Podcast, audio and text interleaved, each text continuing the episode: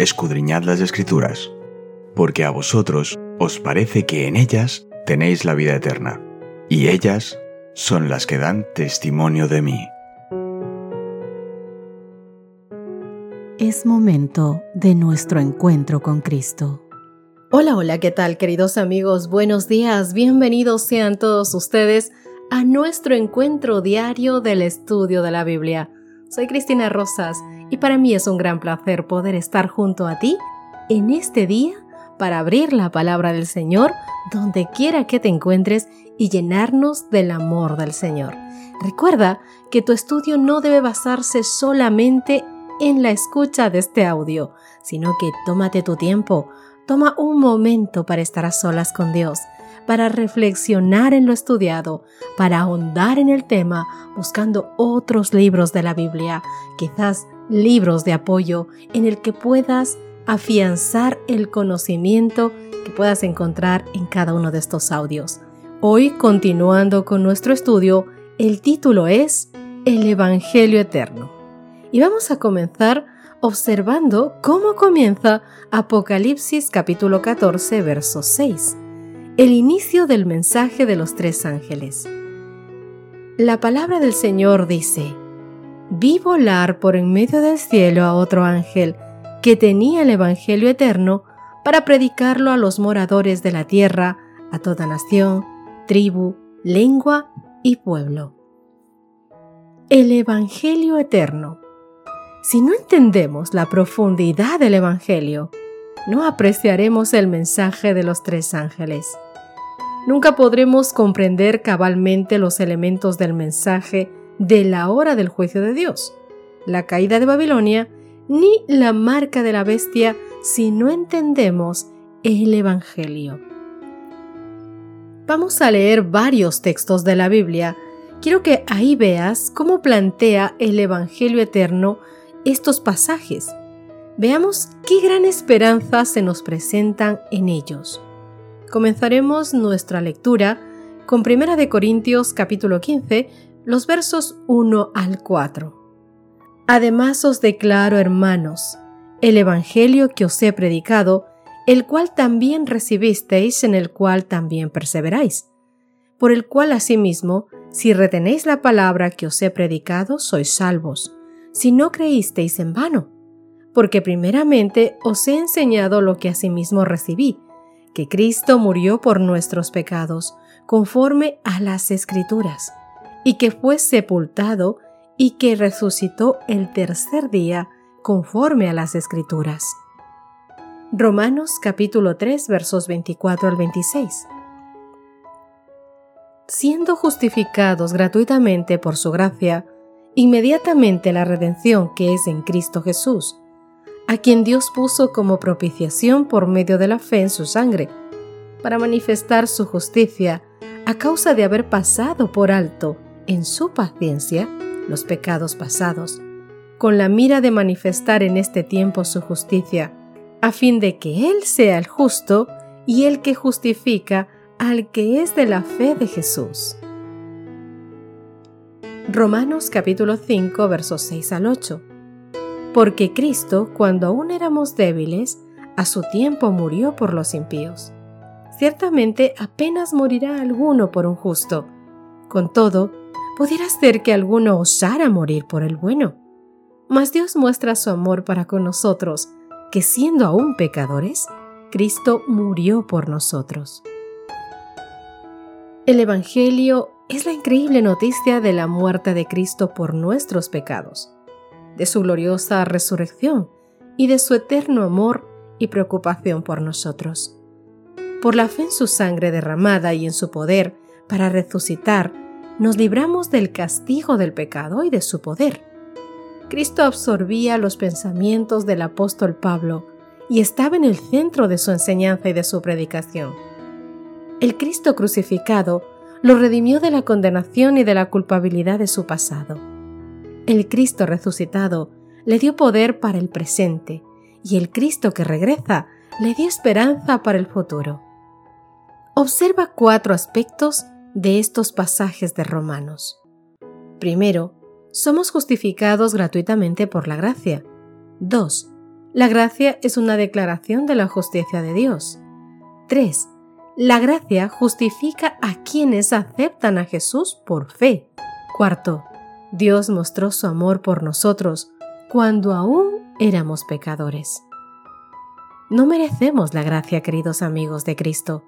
No somos dignos de ella, ni la podemos ganar.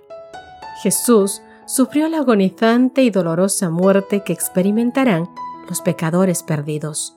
Él padeció íntegramente la ira o el juicio del Padre contra el pecado. Fue rechazado para que nosotros, para que tú y yo, pudiéramos ser aceptados. Él murió la muerte que era nuestra para que tú y yo pudiéramos vivir la vida que era suya. Nos sorprende entonces que la salvación deba ser por fe, sin las obras de la ley. ¿Qué podríamos agregar, queridos amigos? ¿Qué podrían añadir nuestras obras, nuestras pocas obras, incluso las que hacemos con la mayor intención y llenos del Espíritu Santo, a lo que Cristo ha hecho por nosotros en aquella maravillosa cruz? Y este plan, el plan de salvación, se puso en marcha incluso antes del principio del tiempo, lo que nos ayuda a explicar y a entender a nosotros por qué se llama el Evangelio Eterno. Déjame darte algunos ejemplos de esto. Segunda de Timoteo capítulo 1 verso 9 dice, quien nos salvó y llamó con llamamiento santo, no conforme a nuestras obras, sino según el propósito suyo y la gracia que nos fue dada en Cristo Jesús antes de los tiempos de los siglos. Tito capítulo 1 verso 2. En la esperanza de la vida eterna, la cual Dios que no miente, prometió desde antes del principio de los siglos. Efesios capítulo 1 verso 4. Según nos escogió en Él, antes de la fundación del mundo, para que fuésemos santos y sin mancha delante de Él. Antes de crear el mundo, Dios sabía lo que sucedería, por lo que instituyó el plan de salvación para poder hacer frente a la crisis cuando finalmente ésta llegara. Querido amigo, querida amiga que me escuchas, Juan capítulo 18, verso 37 dice, Todo aquel que es de la verdad, declaró Cristo, oye mi voz. Habiendo participado de los consejos de Dios, habiendo morado en las alturas eternas del santuario, tenía en sí, y como parte de sí, todos los elementos de la verdad. Era una cosa con Dios. Presentar en todo esfuerzo misionero a Cristo y a Cristo crucificado significa más de lo que pueden comprender las mentes finitas. La palabra del Señor dice, Mas el herido fue por nuestras rebeliones, molido por nuestros pecados el castigo de nuestra paz fue sobre él, y por su llaga fuimos nosotros curados. Isaías capítulo 53 verso 5 y segunda de Corintios capítulo 5 verso 21 dice, Al que no conoció pecado, por nosotros lo hizo pecado, para que nosotros fuésemos hechos justicia de Dios en él. Querido amigo, Cristo crucificado por nuestros pecados, Cristo resucitado de los muertos, Cristo ascendió al cielo como nuestro intercesor. Tal es la ciencia de la salvación que necesitamos aprender, y no solo aprender, sino enseñar, porque es el Evangelio eterno. Tal ha de ser la preocupación de nuestro trabajo.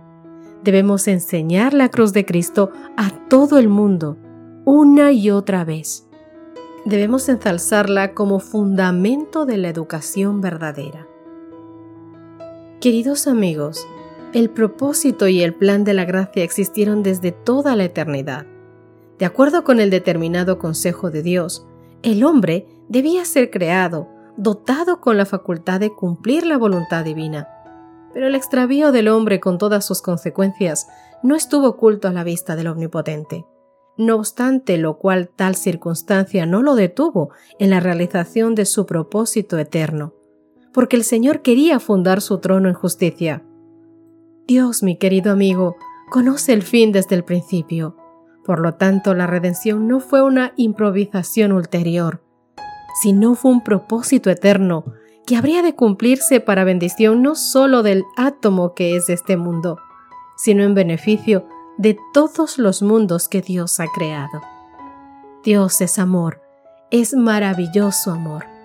Y este Evangelio eterno es la manifestación de ese amor que tú y yo tenemos el privilegio de contar al mundo. ¿Qué te parece si terminamos nuestro estudio de hoy con una oración, justamente pidiéndole al Señor que nos permita crear planes en nuestra mente, tener tiempo, dar de nuestro tiempo para trabajar en esta maravillosa obra? Ora conmigo. Querido papá que estás en los cielos, Padre mío, tú estás dispuesto, Señor, a derramar tantas cosas desde las ventanas de los cielos para todo aquel que quiera hacer tu voluntad. Tú que eres grande, tú que eres maravilloso, que eres amoroso, que eres el mejor de los maestros. Padre, a ti clamamos en este día para que tú nos ayudes a ser parte de esta obra, porque te agradecemos de antemano que nos hayas tomado en cuenta, Padre Santo, para ser parte de este maravilloso trabajo que incluso tus ángeles quieren hacer, pero que tú nos has otorgado el privilegio a nosotros. Permítenos, Señor, que demos todo de nosotros para dar lo mejor, lo mejor de mí, lo mejor de cada uno de nosotros, lo mejor de tu pueblo, para el trabajo de esta obra tuya. Que seamos obreros proactivos, Dios mío, que pongamos todo de nosotros para el cumplimiento de tu obra en esta tierra, para que tú vengas pronto y para que todo ser humano escuche el mensaje eterno, este maravilloso mensaje de esperanza, mi Dios. En el nombre de Cristo Jesús te lo rogamos. No porque seamos merecedores, sino confiando en ese amor infinito que tú tienes por nosotros. Tú nos llevarás hacia donde debemos ir y pondrás palabras en nuestra boca con el maravilloso mensaje que ha de llegar al mundo entero. En el nombre de Cristo Jesús. Amén y amén. Mi querido amigo, Dios te guarde, Dios haga resplandecer su rostro sobre ti, ponga en ti paz y cuide tu vida eternamente. Hasta mañana. Gracias por acompañarnos. Te recordamos que nos encontramos en redes sociales. Estamos en Facebook, Twitter e Instagram como Ministerio Evangelike. También puedes visitar nuestro sitio web www.evangelike.com.